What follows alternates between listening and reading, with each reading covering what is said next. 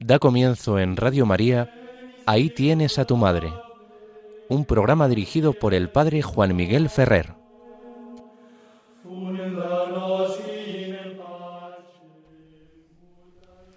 Un saludo muy cordial a todos vosotros, queridos amigos de Radio María. Comenzamos, como nos han anunciado, el programa Ahí tienes a tu madre. Os habla Juan Miguel Ferrer.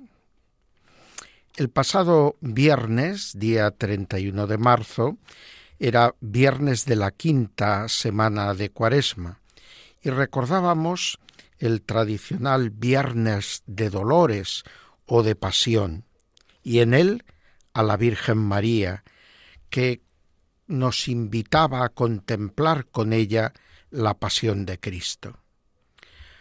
Desde la tercera edición típica del misal romano se ha recuperado una oración colecta alternativa para este viernes que permite evocar en muchos lugares algo que era una tradición arraigada de celebrar a la Virgen en su dolor o en su soledad en este viernes de dolores.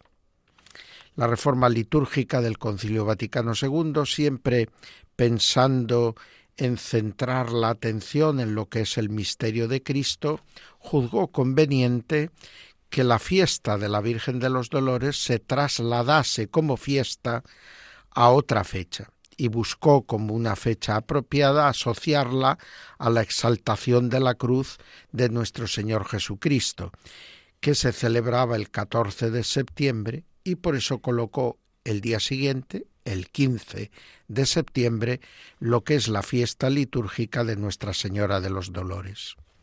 Pero es cierto que se vio como razonable, después de los años transcurridos desde la aparición del misal del Vaticano II, que se pudiera tener en esta fecha tradicionalmente vinculada a la Virgen María un recuerdo de la Virgen María y sobre todo un invocar la ayuda de la Virgen María para vivir con las actitudes de su corazón el misterio de la pasión de Cristo, su Hijo, nuestro Señor.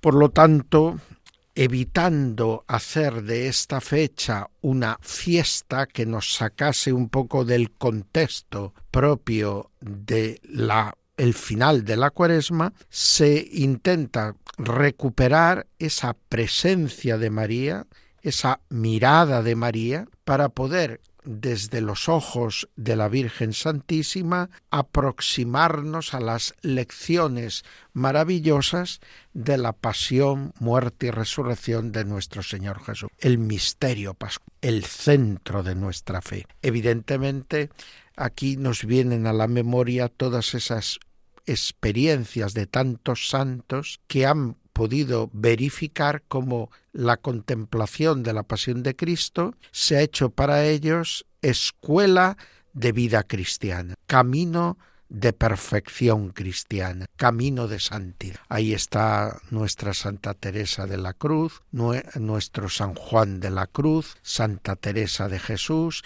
ahí está San Pablo de la Cruz, el fundador de los pasionistas, ahí está Teresa Benedicta de la Cruz, tantos santos de épocas diversas que han encontrado en la pasión de nuestro Señor el camino para descubrir el amor de Dios. Eso que le hace exclamar a San Pablo, el Señor me amó y se entregó por mí. Eso que de alguna manera San Juan en su Evangelio quiere con tanto empeño mostrarnos. Cuando nos presenta a Cristo muerto en la cruz y al soldado romano traspasando con su lanza el costado del Redentor para verificar que está realmente muerto, antes de autorizar que pueda ser llevado al sepulcro, Juan nos dice, mirarán al que traspasaron. Todo esto fue para que se cumpliese la profecía que decía, mirarán al que traspasaron. Pero ¿qué es lo que podían mirar? ¿Qué es lo que iban a aprender? ¿Qué es lo que iban a descubrir? Me amó y se entregó por mí. En la muerte redentora de Cristo en la cruz está ya anticipada la victoria de la obra salvadora de Dios. Vemos, contemplamos a Dios que es amor, la revelación suprema del misterio de Dios y por lo tanto de su designio para con la creación entera, pero particularmente con los seres humanos. Me amó y se entregó por mí. ¿Y qué mejor que ponernos en esta escuela de contemplar la pasión de Cristo junto a la Virgen María y pidiéndola la gracia de poder ver la pasión de Cristo con sus propios ojos, con los ojos de una madre amorosa y agradecida. Con razón Jesús se complace en intercambiar esa mirada en su encuentro en la vía dolorosa con su Madre Santa. Y ahí no necesita él pronunciar palabras. Es bello y emocionante el encuentro de Jesús con las mujeres de Jerusalén, porque ahí se ve cómo mantiene hasta en ese momento trágico, duro del camino por la vía dolorosa, el deseo de la salvación de todos los hombres representados en aquellas mujeres. Por eso las invita a no llorar por él, sino a llorar por sus hijos y por sí mismas, por sus pecados, a reconocer que el amor que él está manifestando es el amor del Padre. Tanto amó Dios al mundo que entregó a su propio Hijo. Y lo que nos toca es saber recibir este amor y corresponder con esa misma fuerza de amor al amor con que Dios nos ha amado. Es un poco ese fruto granado de los ejercicios espirituales que San Ignacio de Loyola presenta en la última meditación para alcanzar amor. Amor con amor se paga. Y ponernos a mirar la pasión de Cristo desde los ojos de la Virgen María es comprender del modo más perfecto posible el misterio del amor redentor de Dios manifestado en el misterio pascual de Cristo y así podernos asociar a Él, experimentar nosotros las maravillas del poder salvador de Dios y además dejarnos imprimir esas actitudes del corazón de Cristo para desear nosotros también poner toda nuestra vida al servicio de esa salvación que Dios quiere para todos los hombres, porque Dios no quiere la muerte del pecador, sino que se convierta de su conducta y viva. Dios quiere que todos los hombres se salven y lleguen al pleno conocimiento de la verdad. Pues qué hermoso que hoy podamos comenzar nuestro programa en este domingo de ramos en la pasión del Señor, agarrados de la mano de la Virgen María, para que ella sea nuestra maestra y guía en la contemplación de la pasión, muerte y resurrección de Cristo que vamos a vivir en estos días del Santo Triduo Pascual. Ahora, mientras escuchamos un precioso motete que nos habla de la oración de Jesús en el Monte de los Olivos, pues vamos a pedir la intercesión de la Virgen María para vivir la pasión de nuestro Señor Jesucristo. No ser meros testigos externos, no ser meros curiosos que se fijan en los detalles periféricos, sino que este participar en los oficios litúrgicos y asistir a las procesiones por las calles nos ayude a vivir nosotros los acontecimientos que se actualizan en el misterio de estos días.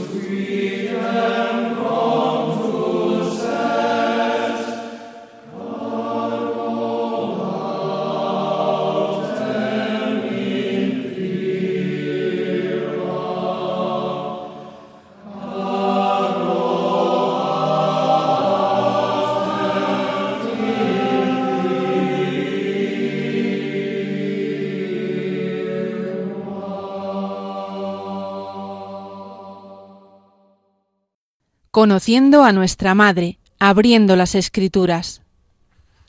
Seguimos adelante en Radio María haciendo el programa Ahí tienes a tu madre, en el que intentamos pues poner los medios de la tradición teológica de la Iglesia para un mejor conocimiento de la Virgen María que nos ayude a vivir en relación a ella una piedad verdaderamente católica que nos ayude a descubrir los designios salvadores de Dios en nuestra vida y a secundarlos, como ella secundó la iniciativa de Dios con su fiat libre y total en la Anunciación.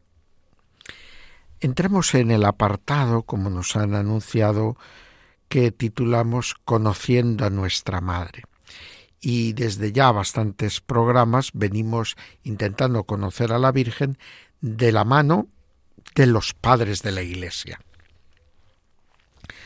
Los dos padres que hoy vamos a traer a colación son, como solemos buscar, uno del Oriente cristiano y otro de Occidente. El de Oriente es Anastasio de Antioquía, que fue patriarca de esta antiquísima sede de Antioquía, en lo que es Siria, la Siria occidental, desde el año 559 al 599, es decir, toda la segunda mitad del siglo VI. El que hemos escogido del ámbito occidental es para nosotros más conocido porque es un hombre de la península ibérica, un hispano. Se trata de San Leandro de Sevilla, el hermano mayor de San Isidoro, y que tenía también otros hermanos santos, como Santa Florentina. Bien, pues San Leandro se piensa que nació en Cartagena en torno al año 540 y es el que como arzobispo de Sevilla pues acompaña a Hermenegildo, hijo del rey Leovigildo, en su camino de conversión del arrianismo al catolicismo. Luego le tocará años más tarde, tras la muerte trágica de Leovigildo, en parte por motivos religiosos, en parte por motivos políticos, pero lo cierto es que Leandro, ya anciano, podrá en el año 589 presidir el tercer concilio de Toledo, en el que la monarquía visigoda, en su conjunto como Estado, decide abandonar el arrianismo que durante siglos había practicado este pueblo bárbaro y abrazar el catolicismo.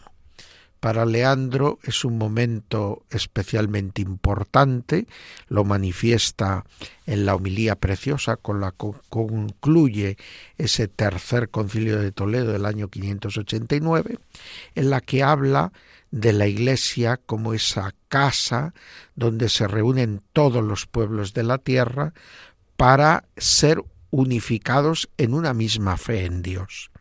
Y él ve como la nación hispana, los descendientes de los hispanoromanos, ya en su mayoría católicos, y ahora los visigodos se fusionan verdaderamente como un solo pueblo, como una sola nación, a través de la conversión de este pueblo visigodo al catolicismo.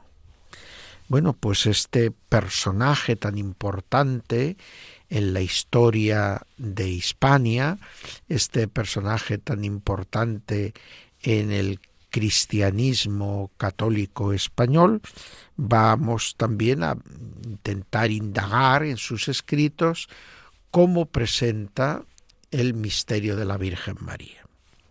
Ambos autores, como habéis podido observar, viven y desarrollan su ministerio en la segunda mitad del siglo VI, una época pues importante de grandes transformaciones, porque el siglo VI es el siglo en el que se consolidan las diversas, podríamos decir, naciones que van brotando de lo que fue la antigua unidad del imperio romano. De una manera muy clara en Occidente, donde vemos aquí en España este reino visigodo, en Francia será el reino de los francos, en Italia serán los ostrogodos, que irán configurando nuevas naciones que brotan de esta confluencia entre la tradición de pueblos germánicos, los llamados bárbaros que han ido ocupando los territorios del antiguo imperio romano de Occidente y el legado todavía muy importante que quedaba de ese imperio romano ya hundido políticamente, pero que todavía tenía unas fuertes implicaciones culturales y políticas en toda esta parte del mundo. Y en Oriente, pues aunque el imperio se mantiene con su capital en Bizancio, vemos que también empiezan a cobrar cada vez mayor deseo de autonomía cultural y política muchas partes del imperio oriental que van a dar lugar a nuevas realidades, o reinos que habían estado en las fronteras del Imperio romano, como es el reino de Armenia, que ven ahora la oportunidad de asegurar su independencia frente a al Imperio romano en su versión bizantina. Bien, pues tanto un padre como el otro Anastasio de Antioquía o Leandro de Sevilla, están viviendo en esta época en que todo esto favorece que también en lo litúrgico y en lo religioso en general, en lo teológico, en lo disciplinar, se vayan creando entidades nuevas dentro de la comunión eclesial el siglo V, pero sobre todo este siglo VI, es el que ven nacer poco a poco los diversos llamados ritos o iglesias rituales.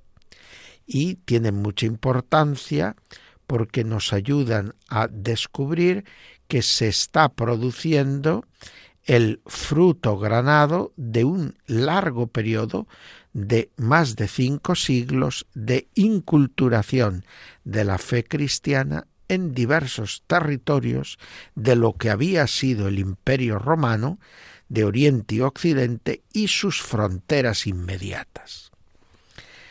Es también evidentemente una época en la que la paz religiosa, no hay una persecución directa a los cristianos, al contrario, ellos se han convertido en religión oficial del imperio desde finales del siglo IV, pero se produce la división por las diversas interpretaciones de la doctrina cristiana. Es la época de las grandes luchas trinitarias y cristológicas, con los concilios de Nicea, de Éfeso, de Calcedonia, de Constantinopla, y todo este proceso va también llevando a los padres de la Iglesia a ver la necesidad de, para evitar que las herejías se difundan a través de la celebración del culto, el que eh, la liturgia se vaya plasmando en textos y que las enseñanzas de los padres se vayan recogiendo en libros. Todo eso dio y favoreció ese proceso de inculturación que a la vez dio lugar a diversas tradiciones, como he dicho, teológicas, canónicas, litúrgicas, dentro del mundo cristiano. Por eso los padres que contemplamos hoy, pues en sus escritos mariológicos también reflejan las peculiaridades de su manera de vivir la devoción a la Virgen a partir de una tradición cristiana propia. Pero entremos ya directamente en las enseñanzas de Anastasio de Antioquía. Él, aunque fue obispo durante 40 años de Antioquía, no pudo vivir tranquilamente en su diócesis este tiempo, sino que pasó mucho tiempo en el exilio. ¿Por qué? Porque en Antioquía el monofisismo que se había desarrollado en gran medida como una doctrina que quería diferenciar a estas iglesias de los imperiales, es decir, de los melquitas, de los teólogos y de la enseñanza que partía de la sede de Constantinopla. Y Anastasio tiene que padecer mucho por esta acción de los monofisitas. La mayor parte de sus enseñanzas mariológicas las vamos a contemplar o a leer en una homilía que él dedica al misterio de la Anunciación. Y es curioso cómo eh, se ve ese proceso de inculturación que recoge tradiciones del mundo pagano de esta parte del Oriente Medio y cómo las cristianiza y las aprovecha para explicar los misterios cristianos. Eh, se nos dice que en gran medida se pensaba en estas tierras que la creación del mundo Dios la había hecho coincidiendo en lo que luego será la primavera. Por lo tanto, eh, la anunciación se veía como el día que celebraba la creación de los seres humanos. El 20 de marzo, coincidiendo con la primavera, comenzó la creación y por lo tanto el quinto día, el 25 de marzo, Dios crea a Adán y a Eva.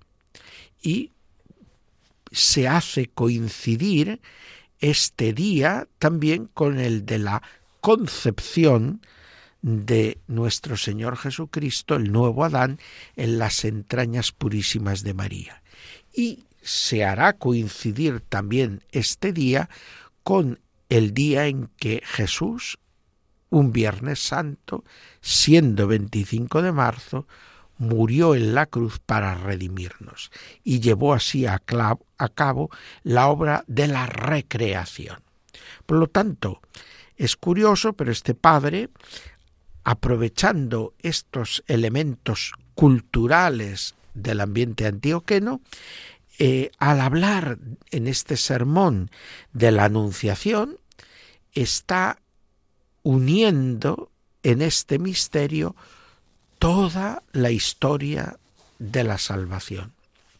Más aún, toda la historia bíblica, desde la creación del mundo insistiendo particularmente en la creación de Adán y Eva y en su caída en el pecado, y luego la voluntad salvífica de Dios manifestada en la encarnación del Verbo y en su obra redentora. Y lo interesante es cómo asocia a la Virgen María a toda esta obra de Dios. Ella aparece junto al nuevo Adán como la nueva Eva y ella aparece como el fruto bendito de esa obra de salvación de Dios. Dirá eh, Anastasio de Antioquía, todos nosotros morimos a causa de aquella mujer que fue engañada por el placer en cambio, gracias a esta otra mujer, hemos sido restituidos a la vida y hemos recibido no sólo aquellos bienes que habíamos perdido, sino también otros muy superiores y de mucho más valor. De alguna manera parece que están aquí resonando esas palabras que cantamos en el pregón pascual. Dichoso eh, la culpa que mereció un tal redentor.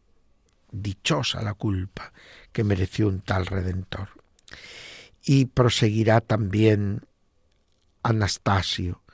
Esta solemnidad y este día de fiesta que nosotros celebramos es el de la Anunciación hecha a esta Virgen santa y digna de toda veneración, pero es también el día natalicio del mundo entero. Todas las cosas han sido restauradas, cada una según su propio orden, y así resulta que el desorden que antes había ha conocido un nuevo ordenamiento. En efecto, el que nos ha creado por amor nuestro, ha venido a ser semejante a nosotros. Ha renovado su antigua imagen, que estaba desfigurada, y le ha conferido una notable belleza. Es como si en alta voz nos dijera, puesto que precisamente hoy, es decir, en la misma fecha en que fuisteis creados vosotros mismos, os arruinasteis. Pues bien, yo el Creador, por amor vuestro, me dejo plasmar, a fin de reconduciros a la vida primordial por medio de esta carne mía que ahora mismo es modelada, saliendo al encuentro de la muerte y destruyéndola como conviene. Es verdad que en este párrafo no ha hecho alusiones directas a la Virgen, pero ¿de dónde está tomando esa carne? ¿Quién es la que de alguna manera aparece como el primer fruto de esta acción salvador y redentora de Dios. Es como si la Inmaculada estuviera resplandeciendo en estas palabras que Anastasio pone en labios de nuestro Señor en el momento de la encarnación. Y podemos leer también, con toda razón, llenémonos de gozo por aquella que ha acogido la alegría y juntamente con Gabriel saludemos a la Madre de nuestro Dios. Está reconociendo con el concilio de Éfeso el título de Theotokos, Madre de Dios a la Santísima Virgen María, diciéndole, alégrate, oh llena de gracia, el Señor es contigo. Tú has venido a ser para nosotros el camino de la salvación, la subida hacia el cielo, el lugar de reposo, la tienda de descanso en la que habitó el Señor. Por eso, junto con todas las generaciones, te proclamamos a ti sola bienaventurada entre las mujeres.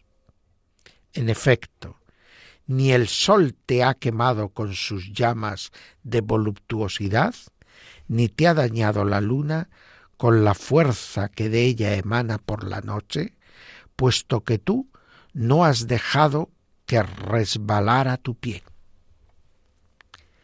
O sea, tu alma, antes bien, apoyándote firmemente sobre la piedra, has permanecido invicta está proclamando la santidad perpetua de María. Está preparando el terreno para que podamos descubrir a María como la Inmaculada. Te ha guardado el Señor, ya que es el único que te ha entrado dentro y de ti ha salido de, dejándote cerrada. Está proclamando la perpetua virginidad de María y sellada perpetuamente.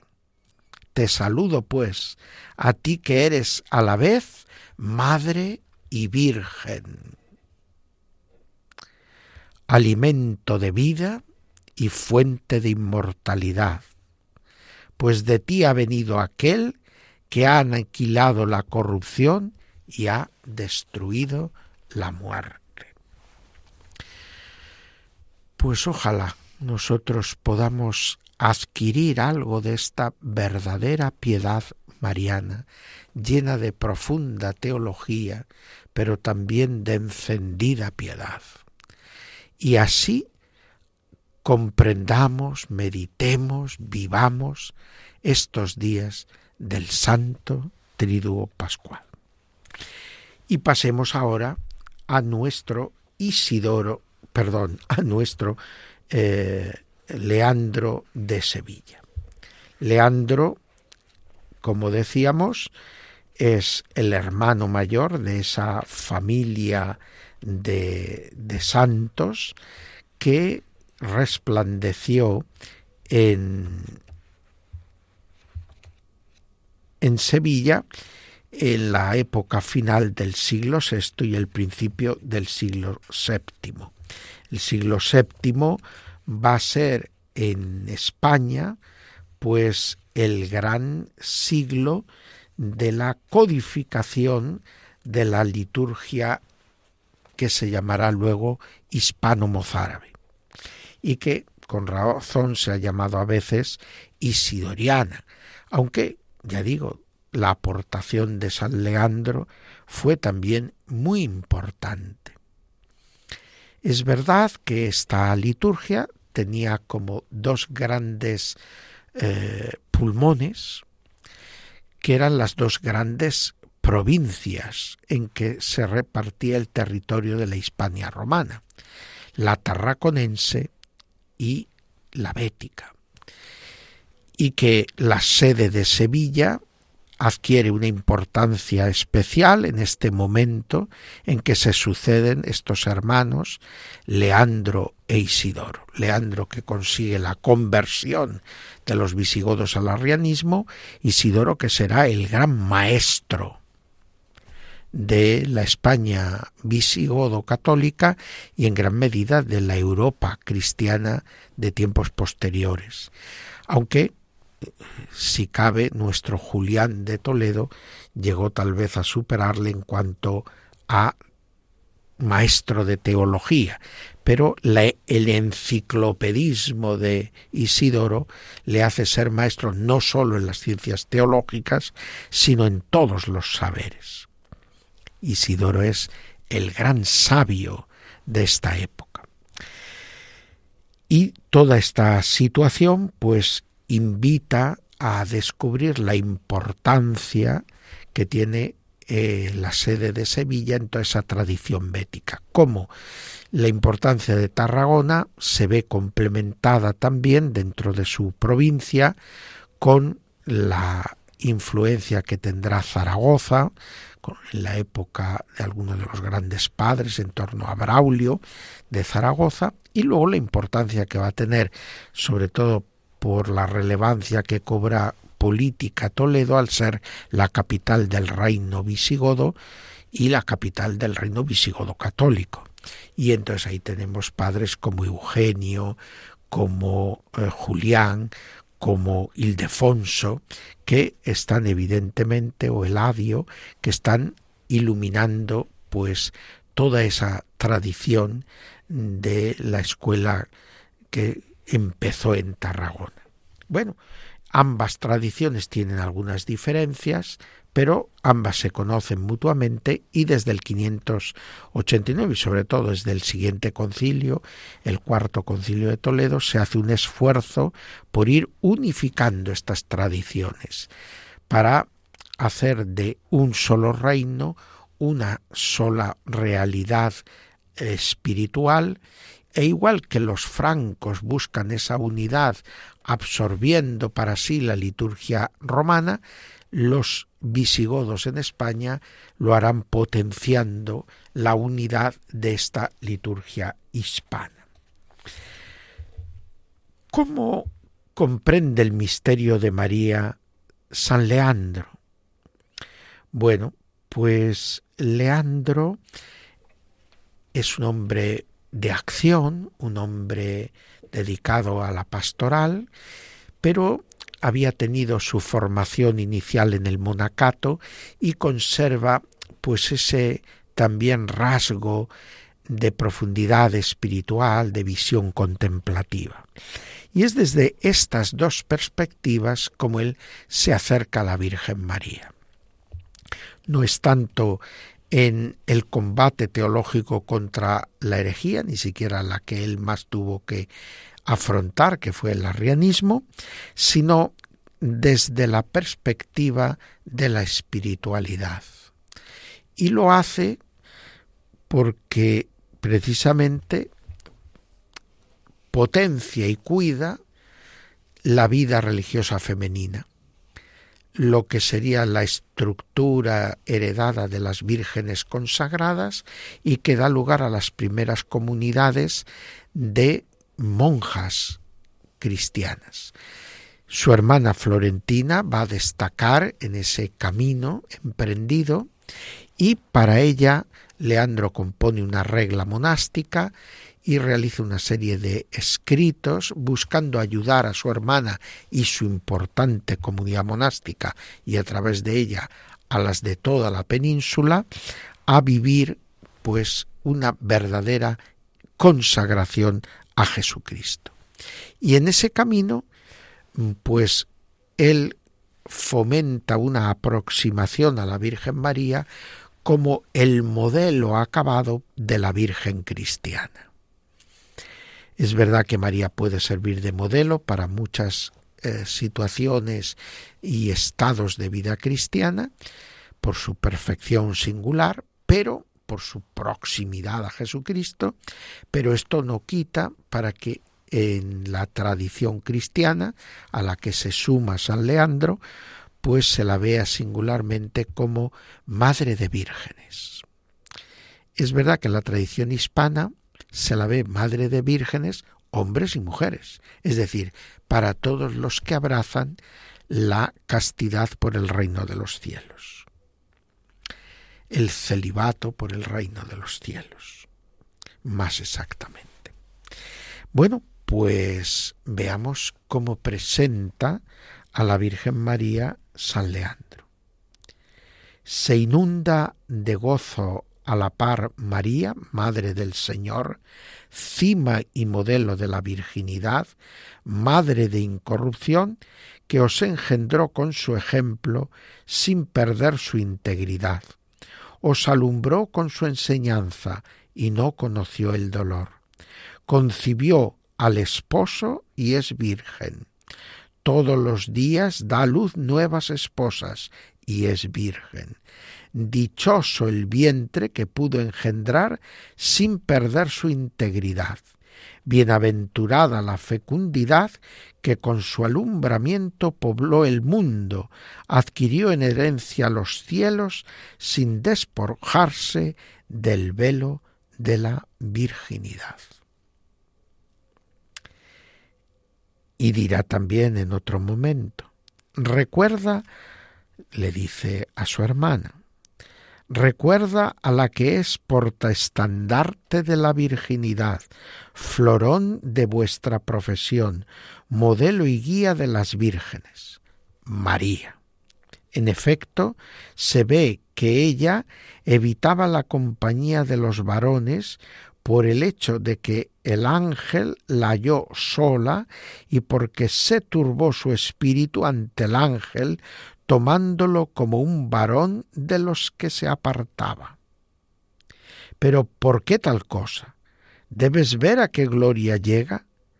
A ser madre de Cristo por evitar el trato de varones. También tú, si rechazares de tus ojos esas imágenes que seducen el corazón, si te retirares a tu celda en compañía de tus pensamientos, si te apartares del ruido y tumulto del mundo en el silencio y esperanza, estribará tu fortaleza, y hasta diré que atraerás a Cristo a tu corazón, y descansará en tu cámara y gozará de tus brazos. Entonces podrás decir como el profeta, venga la paz y descanse en su aposento. Nuestra paz es, en efecto, Cristo, y el lugar de su reposo es un corazón puro. Y más adelante culmina, pon pues tus ojos en la virginidad y pobreza de María, que fue tan rica ante el Señor que mereció ser madre de él, y tan pobrecita en bienes que en su alumbramiento no tuvo la ayuda de una comadrona ni de una sirvienta. Aquí se aparta del apócrifo de Santiago. Y hasta el mismo albergue fue tan estrecho que se sirvieron del pesebre para cuna. También José, su esposo, a la vez que justo era pobre, de modo que debía ganar su alimento y vestido con su artesanía. Pues aprendamos de estos padres de la Iglesia que de modos diversos, con intenciones pastorales y teológicas distintas, han contemplado el misterio de María y nos lo transmiten en sus escritos. Que nosotros vayamos conociendo cada vez mejor a la Madre de Dios y así podamos de su mano conocer a Cristo y configurarnos cada día más con Él. Vamos ahora a elevar nuestra oración mientras escuchamos un canto que nos recuerda lo bueno que es el Señor. Podríamos verlo puesto en los labios de la Virgen María. Mirad qué bueno es. Y pidamos para que todos tengamos docilidad como la Virgen María ante las inspiraciones divinas. Que seamos dóciles a la guía que Dios a través de su Espíritu quiere hacer de nuestra existencia.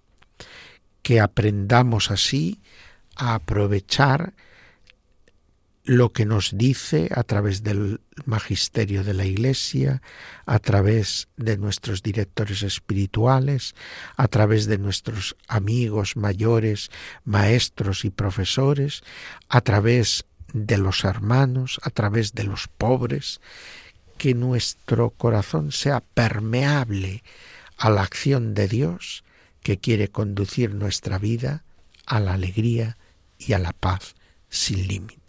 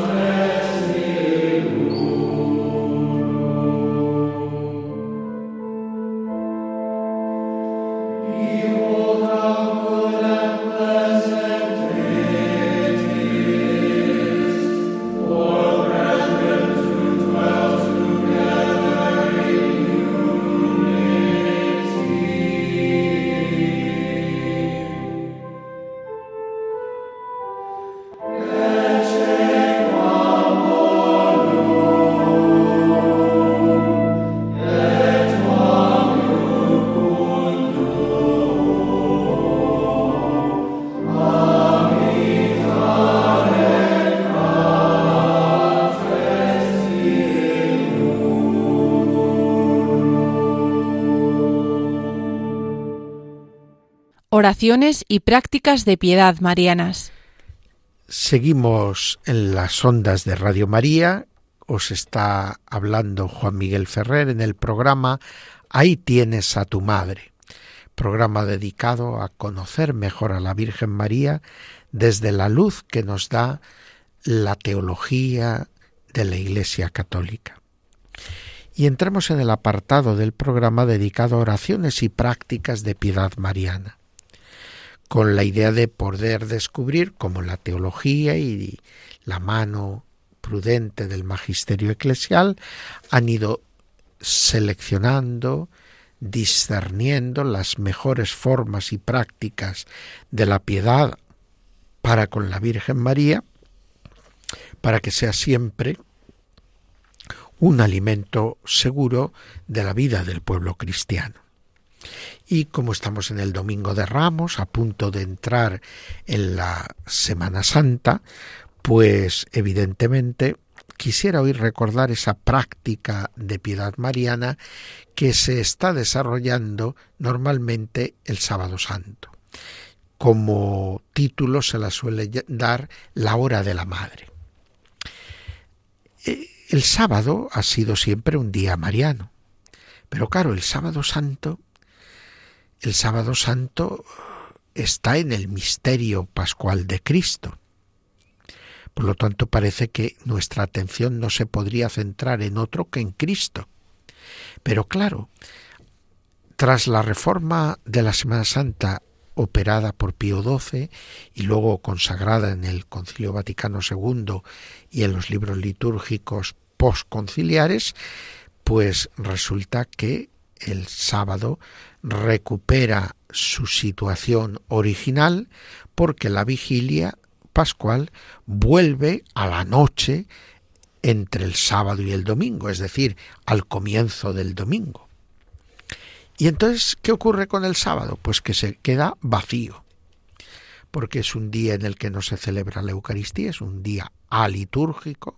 La vigilia no es celebración del sábado, es celebración que inaugura el día de Pascua, el día del domingo de resurrección, y por lo tanto en el sábado está la liturgia de las horas, que nos invita a descubrir y contemplar el misterio de la sepultura de Cristo.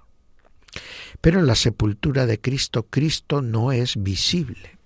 Una pesada piedra tapa la entrada del sepulcro y no podemos ver a Jesús. Es una hora difícil, es una hora de ayuno. Llegará el día en que les arrebatarán a los amigos del novio el novio y entonces ayunarán los amigos del novio. Es un día de ayuno. Es un día de espera, pero podría ser un día de desconcierto, de no saber dónde fijar la mirada. Pero precisamente en este día en que todos los discípulos, incluido Pedro, han huido y están escondidos porque han quedado desconcertados por la muerte y sepultura de Cristo, ahora es importante que sepamos dónde estaba el corazón vivo de la iglesia naciente de esa iglesia que había nacido del costado de Cristo, traspasado en la cruz. Esa iglesia que es verdad, la faltaba todavía recibir el Espíritu Santo, pero había una que era llena de gracia, que estaba colmada del Espíritu Santo y que era la madre de la iglesia. Ahí tienes a tu madre. Y ella era la que mantenía encendida en este momento la lámpara de la fe la que vio nacer de su seno y comenzar a vivir en su seno y alumbrarse a la vida desde su seno sin quebrantar su virginidad al verbo encarnado, ahora sabía que el sepulcro no podría retenerlo. El sepulcro ahora era como su seno. Ahora la tierra entera acogía a Cristo escondido en el sepulcro. Pero María sabía que no estaba muerto, que no podía permanecer allí para siempre, que Cristo tenía que resucitar, que su alma humana unida a su divinidad estaba redimiendo el Seol. Eso es lo que narra la gran homilía que se lee en el oficio de lecturas del sábado santo. Y entonces la hora de María es la hora para reunirnos junto al sepulcro de Jesús, para contagiarnos de la fe y confianza de la Virgen María y saber aguardar la resurrección de Cristo y participar en la resurrección de Cristo. De algún modo es lo que nosotros hacemos en la comunión pascual como lo hacen los neófitos y lo hicimos nosotros un día a través de los sacramentos de la iniciación cristiana, el bautismo, la confirmación y la Eucaristía. Y lo renovamos con nuestra comunión pascual. Es nuestra participación en la muerte y resurrección de Cristo.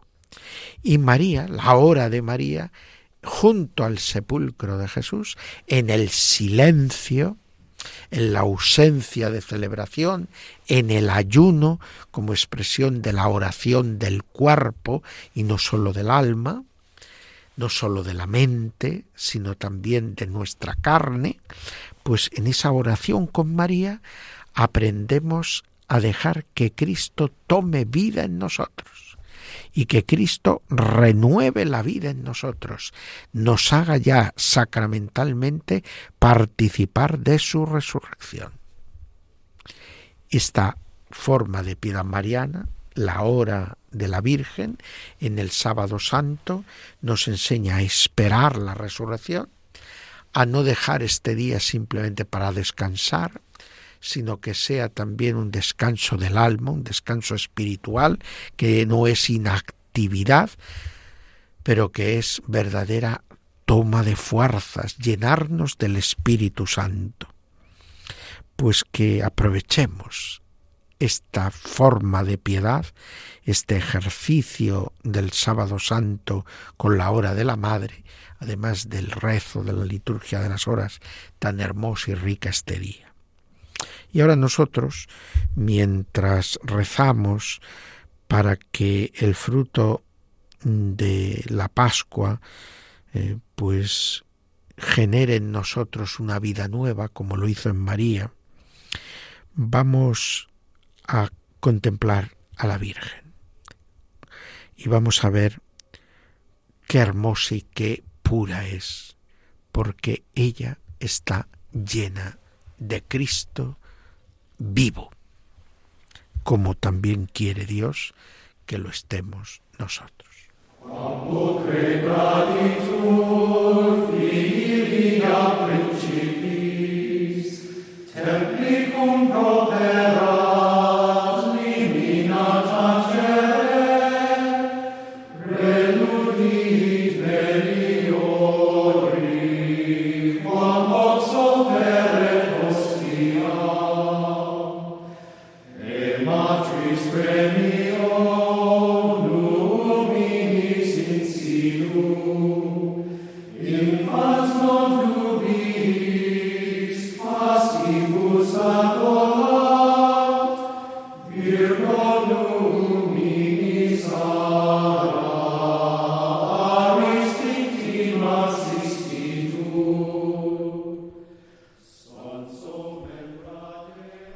Ya nos toca culminar este programa, ahí tienes a tu madre, pues el programa tiene como tiempo esta hora de las 5 a las 6 de los domingos cada 15 días.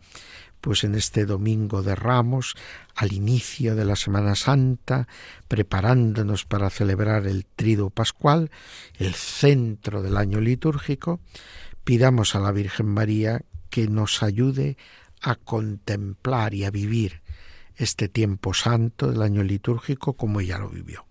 Que no nos tenga que decir Jesús que estemos atentos, que no nos tenga que decir que no entendemos nada, que no nos tenga que recriminar que somos leña seca, y que no podemos llorar lo que le pasa a la leña verde, porque si esto hacen con la leña verde, ¿qué no harán con la seca? Lo que nos toca es dejar que unidos a Él reverdezca el leño seco de nuestra vida y florezca el árbol de la vida en cada uno de nosotros. Pues deseándos a todos con María una semana santa, un trido pascual lleno de frutos espirituales, nos despedimos hasta nuestro próximo programa dentro de 15 días.